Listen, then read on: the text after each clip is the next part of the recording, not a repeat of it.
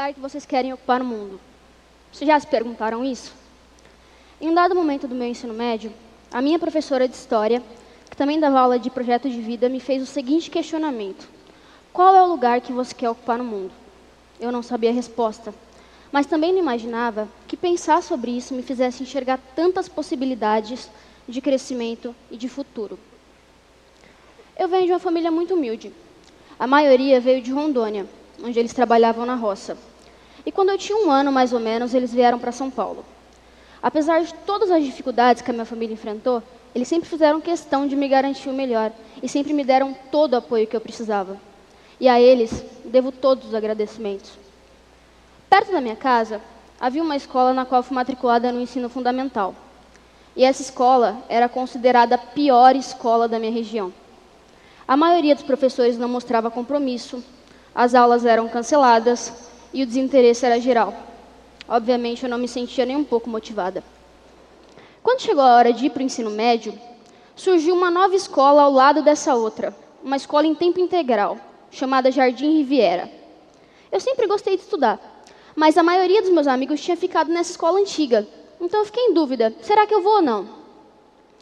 Então, surgiu a minha mãe me incentivando pra caramba e falando que eu deveria mudar. Eu mudei de escola e, consequentemente, a minha vida mudou. Essa escola também era pública, mas ela era muito melhor. E logo de cara eu tive uma sensação de acolhimento enorme. Lá eu tive contato com um projeto chamado Protagonismo Juvenil, que é um projeto onde jovens que têm destaque acadêmico têm a oportunidade de influenciar outros jovens e esses jovens disseminam essas lições nas suas escolas. E durante todo o ensino médio, eu fui me tornando uma das principais representantes do Estado de São Paulo em termos de protagonismo juvenil. Bom, esse projeto despertou em mim o meu lado proativo. E como na escola também havia disciplinas eletivas, a chance de escolher aquilo que eu queria me levou a cursar uma disciplina chamada pré-iniciação científica. Dentre os projetos possíveis, trabalhar com plantas era algo muito acessível.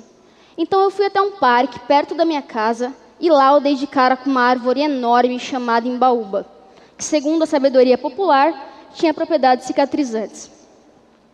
A embaúba é uma árvore endêmica do Brasil.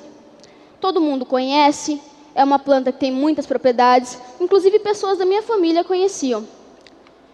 Pesquisando na internet, eu vi que a hipótese da propriedade cicatrizante se confirmava, mas não tinha nada científico a respeito. Como assim? Uma árvore tão importante e nada sobre. Era o que eu precisava para iniciar o projeto. Depois da ideia inicial, eu pensei na melhor maneira de usar a planta. Então eu fiz chá, suco, pomada, fiz sabonete. Eu cheguei a fazer papel reciclado com a planta. As ideias estavam acabando. É, o chá, ele tinha um gosto até que aceitável, mas em grandes quantidades ele tem potencial alucinógeno. Não experimentem. O suco, ele tinha um gosto horrível, então ninguém queria experimentar. Mas mulheres dizem que emagrece. A pomada, eu testei, deu super certo, e eu vi que ali poderia existir a chance de desenvolver um projeto bem legal. Como eu não tinha um laboratório que me permitisse avançar a pesquisa, eu tive que buscar parcerias. E eu consegui a parceria de algumas universidades, dentre elas a Unifesp. E essas universidades me ajudaram a desenvolver melhor o projeto. Fiz identificação da espécie, um mapeamento das propriedades farmacológicas, fiz uma bateria de testes e no final das contas eu provei que a embaúba era cicatrizante. Yes. Ganhei vários prêmios, cheguei a publicar um artigo científico e hoje vários alunos daquela escola fazem pesquisa e o meu projeto é um exemplo para muitos deles. Isso é um grande orgulho. Com todo esse incentivo, com, tanta, com todo essa, esse entusiasmo né, de fazer pesquisa, eu passei o ensino médio querendo cursar farmácia. E eu, que saí da pior escola da minha região, consegui aprovação em todos os vestibulares que eu prestei. Eu fui? Não. Parei, refleti e decidi que engenharia era algo muito mais próximo do que eu queria para o meu futuro. Hoje, eu tenho 18 anos. Estou no segundo ano de curso. Pretendo me formar em engenharia de energia porque não me agrada nem um pouco saber que um país com a extensão territorial tão grande e com tanta diversidade de climas ainda recorre a termoelétricas em tempos de estiagem.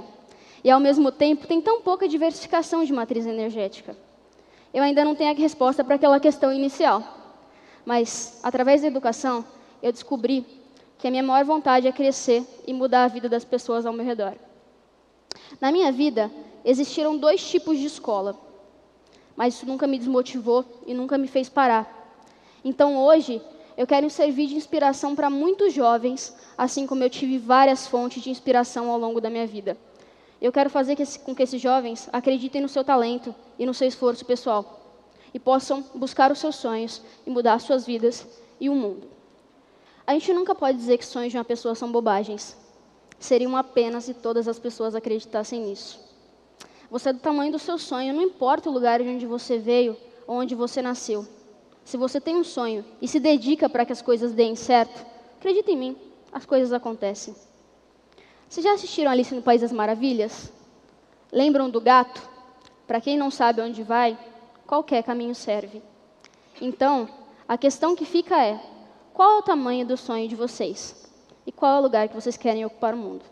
Muito obrigada.